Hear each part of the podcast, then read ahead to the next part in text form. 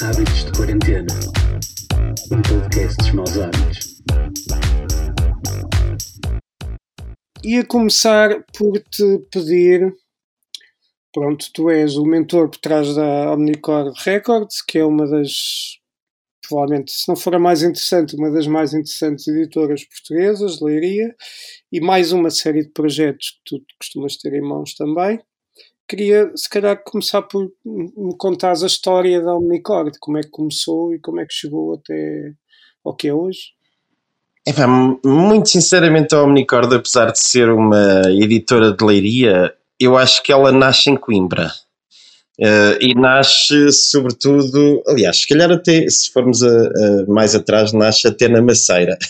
Uh, a Maceira é uma pequena vila onde eu estudei no secundário um, e que na altura eu já queria sempre meter-me em tudo e como não dava uma para a caixa no desporto escolar, tinha que meter nas coisas mais culturais Uh, até que fizemos uma rádio escola e fui para a Associação de Estudantes e 30 por uma linha. E tínhamos lá um professor estagiário de matemática com o cabelo comprido, uma cena muito fora na altura. Uh, e lembro-me que estávamos a ouvir o vinil de Mata-Ratos fechados na Associação Académica. Entretanto entra o professor pela Associação dentro e nós pensámos, pronto, acabou tudo vamos no conselho diretivo, está tudo lixado, uh, e ele vira-se e diz, epá, vocês estão a ouvir Mata-Ratos? Eu gosto muito disso, tenho um programa de rádio e a faixa que eu mais passo é Amor Eterno, que é a primeira faixa do lado B. E nós dizemos, bem, caiu-nos tudo. Esse professor estagiário de matemática chamava-se, e ainda se chama, Fausto Silva faz os santos da casa ainda hoje na Rádio Universidade de Coimbra. Um, eu andava para aí no 11 ano e, obviamente, quando eu cheguei ao 12, eu escolhi seis opções de seis cursos de Coimbra, porque basicamente não interessava o que é que eu ia tirar, eu queria ir para a rádio. A tal rádio onde o prof estagiário passava mata-ratos e onde eu achava, tipo, se ele passa mata-ratos é tudo possível. Uh, e esta ideia de mostrar coisas diferentes aos outros e explorar sem regras uh, levou-me a escolher seis opções. Eu acho que a sexta tinha tipo línguas e literaturas, uma coisa qualquer que não tem rigorosamente nada a ver comigo, mas eu queria ir para Coimbra, basicamente. Uh, filosofia, história, meti todas as opções. Por acaso entrei na primeira, para mal dos meus pecados, entrei em Direito. Uh, e, uh, mas tinha uma coisa muito boa ao curso, é que havia tanta gente a entrar e havia um tamanho contrabando de apontamentos uh, que eu podia passar o tempo todo na rádio universidade. E então, antes mesmo de me inscrever na, na faculdade, ou na Universidade em Coimbra, na Faculdade de Direito, eu fui para a Associação Académica, tipo, com medo de ser prachado, não é? Um gajo que chega lá no início, para conhecer a RUC uh, e desde logo fiquei a colaborar e aquilo foi um ano em que nem sequer abriram cursos, mas eu chateei tanto, tanto, tanta malta que eu devo ter sido as poucas pessoas que começou a fazer um programa no segundo ano quando lá estava, depois de arrumar muitos discos e de fazer 30 por uma linha, um, e comecei a fazer um programa tipo de uma às 3 da manhã à quinta-feira, que ninguém queria, uh, e, e acabei por nunca ter que fazer o curso, aliás, depois, passado 3 anos, comecei eu a dar cursos quando nem sequer tinha feito o curso de rádio. Mas já tinha... Isto estamos a falar em que ano? Isto estamos a falar, eu entrei em 96, uh, por isso eu comecei o Ruquidão em 97, uh, na altura. Uh, e depois, como eu também não tinha curso, aquilo foi muito contrabando. Eu, inclusivamente, fui buscar um colega meu de casa, que era o Eduardo Brito, realizador de Guimarães. Uh, ainda hoje somos muito amigos, e mais uma série de malta que era malta ressabiada que não entrava nos cursos porque aquilo era muito seleto. Então, basicamente, tinhas que fazer um questionário onde tinhas 100 perguntas mais ou menos pseudo-intelectuais uh, para poderes pertencer à elite que era a RUC. Uh, mas uh, isso depois eu fui vim a comprovar que realmente não era tanto assim. Uh, e, e da RUC começámos a fazer programas da manhã depois, que era acho que ninguém queria fazer também. Começámos a ser um bocado paus para toda a obra fazer começámos a fazer palcos secundários na, na Câmara das Fitas concertos de comemoração, desde o Blixa Bargel, de, de Zornes, Fred Fritz, por aí em diante, Pascal Comelado, uh, Perry Blake, foram muitos os nomes que lá fizemos, e levar malta completamente fora aos palcos da, secundários da queima, como os dita Estavas metido então nisso tudo, no palco secundário do Hulk. Exatamente, exatamente, sim, sim. Ainda agora estava a ver por acaso um cartaz de há 15 anos, que tínhamos coisas maravilhosas lá, tipo One Week Project, do Branco, com o Calaf, os Dead Combo, num dos primeiros concertos nós andávamos sempre à procura basicamente daquilo que os outros não podiam ou não queriam fazer. Essa sempre foi a essência da RUC. E depois não havia playlists e não havia regras. Uh, havia uma responsabilidade de querermos mostrar aquilo que gostávamos aos outros. Uh, aliás, nesse palco há 15 anos havia Juan Santos e seus muchachos, que era a banda do Bruno Aleixo, com os amigos. Uh, então uh, passou, foi, foi muito curioso que essa foi quase uma geração de ouro uh, na RUC, que é muito curioso que tu pensas que só estás em contacto com malta tão genial quanto esta uma vez na vida. Epá, estava lá tipo o Daniel Belo, o João Vaz Silva, que é gente. Uh, tu tens tanta, tanta, tanta gente hoje em dia do meio e do mercado. Aliás, o Tiago Brandão Rodrigues, que é Ministro da Educação, um, e estávamos todos lá a fazer programas ao mesmo tempo. Uh, e quando venho para Leiria, depois do curso de Direito, uh, pá, venho estagiar e pensar: pronto, acabou, marasmo, não há nada a fazer. Um, Mas acabaste, acabaste, só uma curiosidade, acabaste o curso de Direito? Acabei o curso de Direito, é verdade, em sete anos, mas acabei. Sim. Se eu soubesse que comecei hoje, tinha sido em nove. É? Tem que começar a chamar Doutor Hugo. Ah, não, deixa eu estar. Eu depois, eu depois uh, borrifei-me no fim do estágio, no dia do exame, exatamente. Uh, fiz o estágio todo, mas depois não fui ao exame. Uh, não me apeteceu levar aqueles manuais todos e cheguei ao ponto em que tive um problema. Eu até gosto de direito, sabes? Não gosto é de advogados. Uh, isso é um problema. Quando eu comecei a conhecer uma série de advogados em alguns casos no estágio, fiquei extremamente desanimado uh, e pensei, não é bem uh, nesta comunidade que eu quero viver e que me vou satisfazer. Então fiz uma fábrica na altura, porque meu pai queria que eu trabalhasse com ele numa fábrica de moldes, que ele tem uma fábrica de moldes, e eu sempre pensei, isto entre filho e pai dá raia de certeza absoluta, por isso mantém-te com a tua que eu vou fazer a minha. Uh, e fiz, fiz uma fábrica de tratamentos térmicos, Uh, para moldes, que ainda hoje trabalha bastante bem e é ótimo, porque me permite também ter algum tempo e disponibilidade para, para a paixão da música. Uh, e comecei a colaborar com a Feidin, com o Carlos Matos e com a Célia, uh, a fazermos cá concertos, Jarbo, uh, pá, tanta, tanta, tanta coisa. Mais uma vez o Blixa Bargon de volta uh, e muitos outros. Feidin, que é um festival, para quem não sabe, que acontece em Leiria durante o ano todo, não é? Sim, Vai a, a nossa lógica eram concertos diferenciados, mais ou menos uma vez por mês.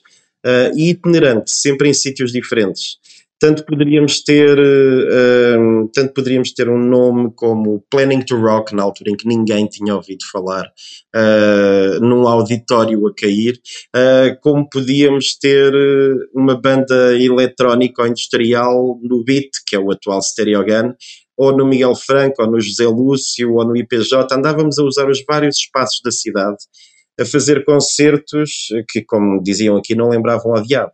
Uh, mas tudo com nomes uh, muito sui generis para nós, que nós gostávamos muito, até o mais pop rock, como os Art Brut, uh, uma série de coisas que nós gostávamos e tínhamos gostos muito diferenciados. e que conseguíamos de alguma forma ter público que inclusivamente não era só de Leiria, que vinha de outras partes do país.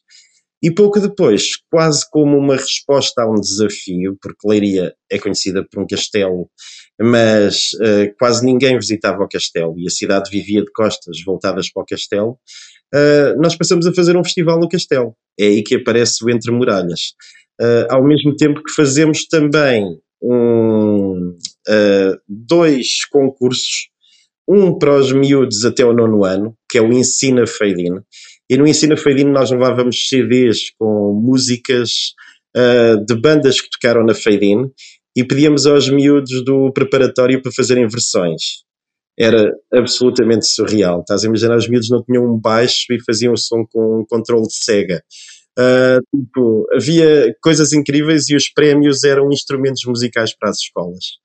No secundário, em vez de versões, nós pedíamos originais E nessa altura começámos a fazer o Entre Muralhas, começou a ter uma projeção muito grande, e nos duas edições que fizemos desse concurso pós-secundário, a primeira, quem vence são os First Red After Coma, e na segunda, quem vence são os Backwater and the Screaming Fantasy, que poucos meses depois se separam. Aliás, o último concerto deles foi no Maus Hábitos.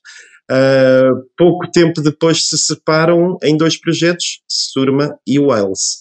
Uh, e aqui estava praticamente criada a Omnicord, que nasceu com os Nice Weather for Ducks enquanto banda única, mas buscar aqui, nestas novas bandas dos miúdos do secundário, uh, a essência para se tornar um projeto de leiria, uma família autêntica em que a malta partilha ideias, instrumentos uh, e tudo e mais alguma coisa, exceto namoradas e namoradas. Uh, mas às vezes, acho eu, uh, mas uh, há uma grande cumplicidade e o pensarmos, vamos tornar isto num formato 360. eu tive que abandonar a Fade porque também já não dava para tudo, não é? E concentrar-me mais na Omnicord. isto foi 2012, 2013, portanto. Um, e a partir daí foi uh, aglutinarmos aqui a edição, a representação, o agenciamento uh, e começarmos a própria comunicação e começarmos a especializar-nos um bocadinho na internacionalização e também na componente da produção. Uh, aparecem mais projetos, agrupamos alguns projetos antigos da cidade, o caso dos Born Lion, até porque assim, alguns desses elementos de All Star Project e Phase uh, acabam por estar na gênese também da Omnicord, porque eu nunca mexi em botões, eu nunca misturei músicas. Uh, todas as noções de palco vêm do Nuno Felipe, todos os primeiros discos são gravados pelo Ramon, também dos All Star. Uh, pessoas como o Paulo Pereira, que acompanha sempre o David Fonseca, são essenciais na mistura. O Flip, Rocha, o Rocha, que está com Sean Riley e com Tiger Man, e agora também com Cabrita, é também um elemento importante na produção.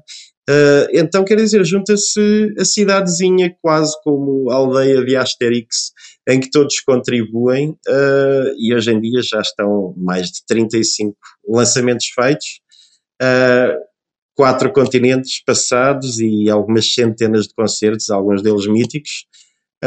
e pronto, estamos com vontade de continuar, apesar de estar tudo parado. Temos-nos especializado também em coisas para além da música, e aqui a casota foi absolutamente essencial.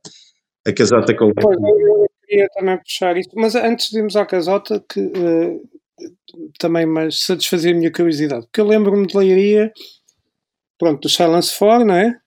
Uhum. Depois a seguir, corrijo-me, uh, é que aparecem esses. Um, ehm, uh, All Star Project e os, e os Phase, né? Uhum. E depois, de repente, mas pronto, lá está, tinhas um projeto ou outro, tirando o Silence 4, os outros eram projetos quase regionais, não é? Sim, ainda que os Phase tenham tido uma ambição, especialmente da parte da editora, uh, muito grande. Isto é, a Universal na altura investiu a sério. Eles foram para Brighton num mês. Eles, tipo, qualquer desejo deles era uma ordem. Eles quiseram a Rachel Gosling para cantar um tema, ela veio. Foi assim uma cena à grande. É uma das histórias que dava um filme maravilhoso. Uh, tipo, Fear and Loathing in Las Vegas, era mais ou menos isso. Uh, então, uh, ficará para contar um dia destes. Mas depois aquilo não resultou. Mas também assim, a própria Universal, depois do sucesso do Challenge 4, pensou: epá, outra banda de liria a cantar em inglês, isto deve ser a galinha dos ovos de ouro. Uh, e, e, pronto, e investiu a sério. Os All Star uh, eram de um género muito mais pós-rock, uh, então quer dizer, acaba por ser. chegaram a ter bons momentos até lá fora. Os All Stars chegaram a ter um magnífico concerto no Dunk Festival em que, antes deles serem de palco, já tinham esgotado duas caixas de CDs. Agora, o que não havia era propriamente uma estrutura profissional aqui à volta. Uh, os Phase tentaram tornar um projeto showgaze num projeto pop, e isso matou o projeto. Uh, porque tem mesmo muita, muita capacidade e tinham temas incríveis que depois em disco não resultaram tão bem. Os All Star estavam num nicho, mas é muito curioso que Leiria nunca foi uma cidade pop. Leiria era uma cidade do punk e do gótico. Os Silence Pois. aparecem contra isso, inclusivamente. Sim, eu lembro-me de Alien Squad, nos meus tempos de punk rock. Exatamente, sim, sim. Lembro-me sempre de associar muito Leiria ao gótico por causa do Carlos Matos e das coisas que ele, que ele ia fazendo. Uhum. E de repente depois o Silence 4, e- isso, e, e, e- e com a Omnicord parece que Leiria explode, assim, de repente.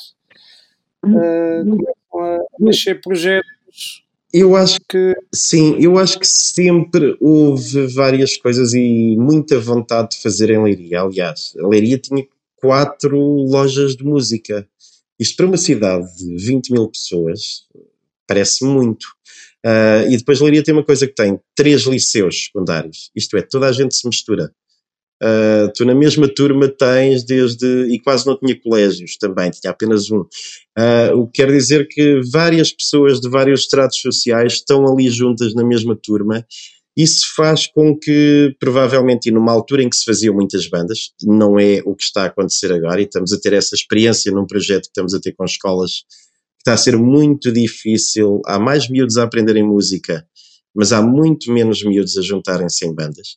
Uh, e estamos a tentar de alguma forma contribuir para, para ver se conseguimos alterar isso. Uh, o que acontece é que várias sensibilidades diferentes juntas acabam por fazer um género musical também ele diferente. Uh, a Omnicord tem, tem uma premissa desde o início: nós nunca interferimos em qualquer opção estética. Nós a única coisa que pedimos é: epá, vocês não copiem os outros, façam a música que acham que acham que é original uh, e que acham que faz sentido. Até porque assim, o nosso objetivo é viver da música, mas pelo menos se não conseguirmos, pelo menos fizemos uma coisa que gostamos. Uh, e não andamos à procura de, de, algo que é tão difícil uh, e que muitas vezes passamos o tempo a tentar e nem sequer fazemos aquilo que queremos exatamente. Então, esse espírito de liberdade, mas também de responsabilidade, acho que tem sido sempre o, o mote para se criar e sempre com a noção de família artística, isto é, nós queremos fazer um disco que dê prazer às pessoas a ouvir, ter o cuidado até na embalagem, ter o cuidado uh, na forma como se comunica, ter uh, um bocadinho seguir aquela escola se calhar antiga de uma 4AD ou daquelas editoras que nós gostávamos, ou da própria Factory Records, obviamente, uh, e transpô-la para agora, tendo como exemplos, aliás, o a Omnicord também nasce muito depois de eu. Esta história também é curiosa. Um dos concertos que me ficou no goto quando estava na Rádio Universidade de Coimbra, uh, nós marcámos um concerto quando ouvimos o primeiro disco de uma banda, isto em 98 aproximadamente. Uh, na altura por fax, mandámos um fax para a editora, marcámos viagens, 30 por uma linha com um ano de antecedência. Uh, e nesta altura era quase impossível, mas o, a banda lançou o segundo disco e nós só pensámos, ei, calhou-nos a sorte grande. E para aí um mês depois, uh, na altura até a Edel, uma editora portuguesa representante da Pias, porque eles tinham mudado de editora da Fat Cat para a Pias, diz-nos, epá, desculpem lá, vocês têm contratado o Chico Rosa, mas eles não vão poder ir aí, têm que ir a Lisboa. Uh, então, então, basicamente, nós, nós ficamos pior, pior, que estragados, obviamente. Lembro perfeitamente da Alexandra me ligar a dizer isso, uh, e onde eu apanhei o maior balde de água fria e cometi a maior gafe de sempre, porque o orgulho é tramado, não é? E quando ela me diz: Olha, mas tenho aqui uma banda para ti que te dou em estreia, que é incrível, acabou de lançar um disco triplo, ao que eu respondi: Papá, eu estimo bem é que tu vás, sabes muito bem para onde. Essa banda eram os Magnetic Fields. Por isso é assim, numa só chamada eu acabei de perder os Sigur Rós e os Magnetic Fields, basicamente. Eu, nós, Hulk. Uh, então, quando eu acabei o curso, a primeira coisa que eu fiz depois do curso de Coimbra, eu fui duas semanas sozinho para a Islândia. Uh, eu levava exatamente já tudo estudado. Eu tinha que apanhar o Beyoncé ou alguém e dizer-lhes na cara, tipo, olha, vocês lembram-se disto que fizeram? Era eu. Uh, isso aconteceu. Curiosamente, logo no primeiro dia fui lá ao cafezinho no centro de Reykjavik. Mas aí houve algo uh, completamente incrível que aconteceu. O Beyoncé com, com o Alex, na altura, e levaram-me a conhecer uma série de malta, o Borco, uh, o Sinfang e por aí em diante, a meia-irmã da Bjork, uh, o gajo dos Sugar Cubes, e eles mostraram-me como é que em Reykjavik tinham feito o fenómeno musical. Contaram histórias daquilo. Tipo, como é que tinham chamado os ingleses, davam-lhes bebedeiras incríveis e para eles a música de, já parecia uma cena surreal. Uh, convenceram 30 por uma linha com a natureza e com o, bom, o bem receber e mostrar que aquilo era uma família. Uh, quando estava a trabalhar na Feidini e estava a ver estas bandas aparecerem, é óbvio que esse exemplo, tal como o exemplo da Factory, que torna Manchester, aquela cidade cinzenta, num ícone, uh, foram realmente dois belíssimos exemplos como é que tu, ao agir localmente uh, e enquanto família de forma estruturada, consegues provavelmente fazer alguma coisa. Então foi isso que, que teve um bocadinho na, na origem todas estas coisas condimentadas numa panela que nem uma sopa, uh, com um coletivo que tem uma genialidade incrível. E aquele grupo maravilhoso que eu apanhei na RUC, uh, eu agora estou aqui a trabalhar com outro grupo igualmente genial. E isso é incrível, tu teres a sorte de ter dois momentos destes na vida, não é? Uh, sim, e, e, uma família tão, tão tão unida que chega ao ponto de viverem juntos durante uma série de tempo para, para compor, não é? Que, o que, acontece, que aconteceu com os First Press After Coma. Sim, sim, sim. espaço chamado casota, explica lá o que é que é a casota. Sim, uh, o espaço chama-se Serra, inclusivamente. Uh, a, a, casota, a casota aparece, e no início o espaço chamava-se casota, porquê? Porque aquilo é um espaço, é uma fábrica abandonada, um, onde há muito, muito tempo, aliás, em 90 e poucos, uh, os Silence For ensaiavam. Agora, era uma fábrica antiga de cortumes e de material de alfaias agrícolas e tratores. Uh, uma das partes estava desativada e os Silence For chegaram a, a ensaiar lá naquela altura. Uh, alguns anos depois, a banda anterior aos First Bread After Coma, uh, os Kafka Dog, Uh, uma das pessoas conhecia alguém que trabalhava lá na fábrica e pediu: Epá, aquela salinha que era do Challenge for pode ser usada por nós. E lá foram eles, uh, por isso é assim, os First Red já estão lá há imensos anos. Um, depois disso, uh, começam a chamar outros projetos para virem também para lá. Decidem recuperar a casa, havia mais pavilhões vazios, e hoje em dia estão lá seis projetos musicais, quatro estúdios, está uh, uma estilista de moda, estão três pintores, um designer de madeiras, uh, há sempre pessoal a fazer residências lá, uh, desde uma tatuadora, dois gráficos, enfim. Aquilo é um autêntico complexo cultural e eles reabilitaram a casa. Aliás, eles próprios estão agora agrupados enquanto associação. É o Serra Associação Cultural. E depois de recuperarem a casa, uma das primeiras medidas uh, foi viverem lá. Uh, e ficaram os First Bread After Coma a viver lá durante mais de seis meses.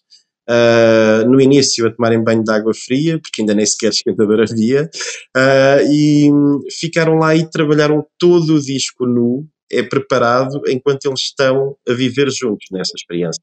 Cheguei, cheguei a visitar nessa altura. Sim. Aliás, eu, a única vez que fui lá foi nessa altura, eles estavam lá a viver e a ensaiar. A ensaiar, sim, sim, sim. E curiosamente quase nunca ensaiavam juntos. Comer e ensaiar, né? é o que eles faziam. Exatamente. Mas hoje em dia, se formos lá, aliás, aquilo é curioso que se chama Serra, porque desde 98, desde 98 não, mas desde 2000 e poucos, uh, antes de irem para lá o First Bread After Coma, o único habitante que havia lá era o cão, que é um Serra da Estrela e se chama Serra, e que ainda está lá. Então, pronto, daí o chamar-se Serra Espaço Cultural, e hoje em dia já tem lá workshops, tem uma série de coisas, e é, é uma espécie de. Há quem diga que é uma LX Factory, eu acho que é completamente diferente, mas o conceito é muito, muito interessante, porque são só artistas locais, e agora chegamos ao ponto em que até criadores de leiria que estavam em Lisboa e que estavam noutros lados estão a voltar e a querer trabalhar lá, uh, o que não deixa de ser também muito curioso e, e reconfortante. Ah, uh, pegando nisso, a Omnicord só trabalha com projetos de leiria, não é? Sim, uh, isto é, temos o último projeto agora que vamos lançar, uh, é do João Cabrita, e o Cabrita é um saxofonista está em todos os últimos 20 anos da história da música portuguesa, desde os Chateados. No entanto, esse projeto acaba por estar ligado à Omnicord, porque um dos músicos é precisamente o Felipe Rocha, uh, que é da história da Omnicord, não é? Que é baterista juntamente com o Cabrita e com o Tiger Man e com o Sean Riley. Então, e entra também por aí. Agora, uh, todo o catálogo é só feito com projetos daqui. Daqui, ao perto, o André Barros, pianista, por exemplo, é da Marinha Grande. Uh, mas pronto, a Marinha Grande fica a 5 minutos de Liria, não é? Sim, sim. Uh, sim, opá, um, estamos assim quase a acabar. Não te, não te vou roubar muito mais tempo, mas queria. Não roubas nada, é sempre um prazer enorme falar contigo. Tens é que me dizer para eu calar, senão nunca mais me calo. Ah, não, pelo amor de Deus. um, eu tenho quase a discografia toda, quase toda, tenho alguma, da, da Omnicord. Um, em vinil. Por acaso falta-me falta o nu. Falta Deixa ficar, é, fica a dica. Não te vai faltar durante muito tempo, exatamente. Os Correios ainda trabalham, vou-me lembrar disso. O uh, que, é que, que, é que eu ia dizer? Esqueci-me o que é que ia dizer. Uh, ah, queria que me falasse um bocadinho. Pronto, foste apanhado também aqui no meio desta pandemia, como fomos todos. Como é que vocês estão a viver isto? E, uh, o que é que estão a fazer? Não estão a fazer nada? Estão parados? Uh, como é que vês o futuro a médio prazo? Ah, nem a médio nem a curto. Eu acho que isto é, a partir de agora nós entramos numa, numa fase de, de navegação à vista e tentativa e erro. A, a, a Omnicord é gerida por uma cooperativa, uma cooperativa cultural, que neste caso é assim, se tu olhas para os corpos gerentes, conheces todas as pessoas, sou eu, são os Forcebretes, é a Surma, é o Rancho, é o Pereira, uh, é o Vasco dos Wales, pronto, todos nós somos os corpos sociais desta cooperativa cultural. Uh, e neste momento, ao contrário de muitas editoras em que provavelmente empregam uma pessoa e depois o resto é por recibos, Uh, nós temos pessoas no quadro, nós temos oito funcionários neste caso, que são as pessoas das bandas, inclusive o Gui Garrido também, uh, isto porque também nos diversificámos um bocadinho e passámos de ser não só editora, mas também uma produtora. Uh, ao longo dos últimos dois anos, nós temos crescido sempre a mais de 100% e muito à conta disso. Hoje em dia a música Uh, representa se calhar 30% a 40% da, do, da faturação da Omnicord. No entanto, tudo o que é produção caiu também. Isto é, nós fazemos produções para festivais, nós fazemos uh, produções para eventos, uh, desde vídeos, uh, e a Casota tem-se especializado nisso, não é? E muito trabalho de bastidores, e isso caiu tudo. O que nós pensámos imediatamente foi de que forma é que, estando tudo parado, podemos fazer alguns projetos. Pensámos logo num, que já dura mais de um mês nesta altura, começou a 18 de março, precisamente, que é o Cultura com C de Casa. Uh, isto é, chegámos ao pé da autarquia do município e dissemos: Olha, nós temos um canal de Facebook vosso que é muito. Uh, que tem muita gente, tem mais de 40 e tal mil pessoas, para a nossa dimensão é bom, e nós queremos fazer um takeover daquilo. Então, nós queremos criar momentos culturais todos os dias, vamos convidar artistas e agentes culturais daqui de Uh, vamos dar-lhe as passwords de acesso e uh, torná-los editores e todos os dias, a esta hora e àquela, vai haver momentos culturais para toda a gente. Uh, e o princípio disse-nos que sim. Uh, e nós dissemos, pronto, a grande maioria deles não confiaria provavelmente num coletivo de artistas, mas isto acabou por ser já, já houve praticamente 70 e tal eventos culturais lá, Uh, todos os dias há, desde teatro, a dança, uh, artes gráficas, histórias para os miúdos, acontece um bocadinho de tudo. depois disto decorrer duas semanas, nós conseguimos outra coisa que foi pedir ao município: olha, já que vocês nos deram isto e foi, está a ser tão giro e são milhares de pessoas a ver, vocês não querem pagar. Uh, exatamente. tipo, epá, um contributo que seja, porque toda a gente está a fazer cultura de borla na internet e vocês podem ser os primeiros a remunerar alguém que está a fazer isto de forma concertada uh, e todos os dias. Uh, e eles disseram: está bem, uh, e não é uma fortuna, mas permite-nos, se calhar, compensar uma média de 100 euros por sessão para cada pessoa que vai intervir, que não é mal e manter também a própria estrutura da casota, que não dá para os ordenados, mas dá para ajudar, a fazerem testes com eles de capacitação, tipo como é que tu pões o telemóvel, desligar as notificações, como é que eliminas isso, vamos fazer um teste numa página fantasma antes para tu veres como é que fazes live ou não. Uh, todas essas coisas que fazemos com todos os artistas e quando, se isto durar três meses como queremos, vão ser 250 artistas a passarem lá uh, todos da região. E é muito curioso que depois conhecemos coisas que, epá, amanhã vamos ter lá um grupo de concertinas, que é uma coisa que tem 50 miúdos a aprenderem concertinas e vai o professor dar uma aula. Isto são coisas que nós nem sequer sonhávamos que existiam e é numa aldeia aqui à volta. Uh, porque há sempre inscrições abertas para isto e estamos a, constantemente a a, a, mudar o programa, tal como há duas semanas no dia de Páscoa tivemos o diretor do, do Museu do Santuário a falar sobre arte sacra. Uh, então queremos ir um bocadinho a todo o lado e criar um projeto que seja minimamente viável para levar cultura de uma forma interessante e interessada às pessoas. Para além disso, tivemos também, continuamos a trabalhar em parte com, com João Afonso na, na Play It Safe do Geek Club Radio, e temos mais uma série de projetos agora para, para os meses que aí vêm. Uh, e que estamos a tentar coordenar com as instituições, que nem sempre é fácil, não é? Uh, mas sabemos que a nível de concertos e de produções, uh, dos eventos normais, isto parou tudo e vai parar durante alguns meses, garantidamente. Eh, por isso, estamos a produzir música, estamos a produzir ideias, a Serma está quase uh, meio gás no álbum novo. Uh, os First também já estão para lançar algo que, que gravaram há pouco tempo. É uma coisa ao vivo realmente bem feita. Os Wells estão a trabalhar em algo novo. Uh, a Lavac está sozinha em Roma, que não conseguiu voltar de lá. então, está, tá, está presa num apartamento em Roma, mas já tem um disco quase gravado. Uh, então, pronto, estamos, estamos um bocadinho nesta fase de inventar projetos, criar novos conceitos, adaptar as coisas, tentativa e erro e vamos para a frente. Pronto, tanto nós como vocês Uh, teremos garantidamente muitas coisas a fazer em conjunto com, com Maus Hábitos e também contigo. Uh, e, e, cada vez nos estamos a tentar aproximar também mais de uma comunidade que se perde muito. Há muita malta do Porto, a malta de Leiria, a malta de Lisboa. Eu confesso, nós damos muito mais com a malta do Norte, porque é normal. 80% dos concertos que as nossas bandas dão são a Norte de Coimbra. Uh, e, mas isso é, é, verdade até se calhar para as bandas de Lisboa. Uh, portanto, e muitas vezes.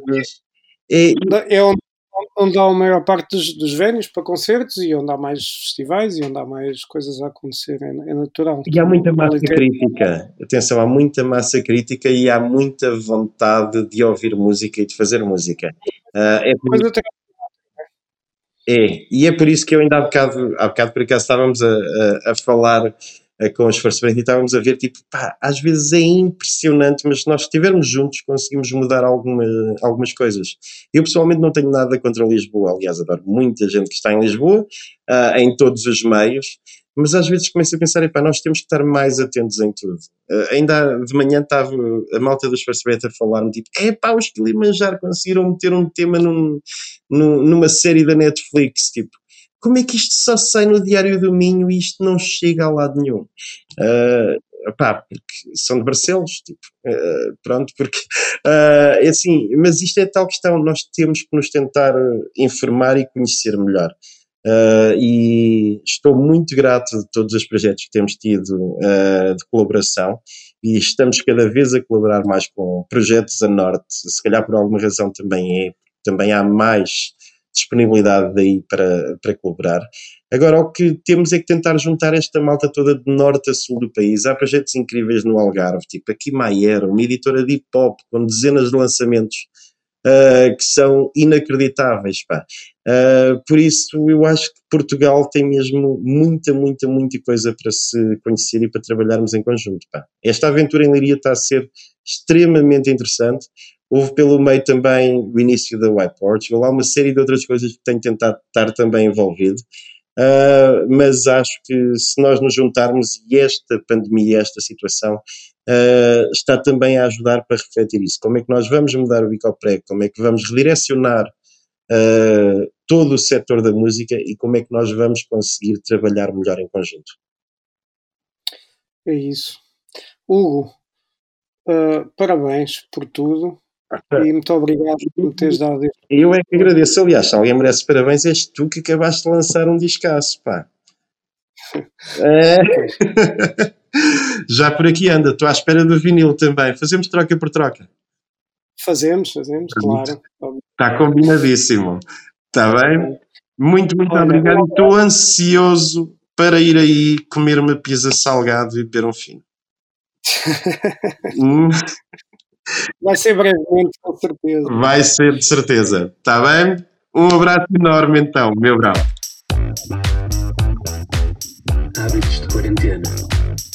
Hábitos de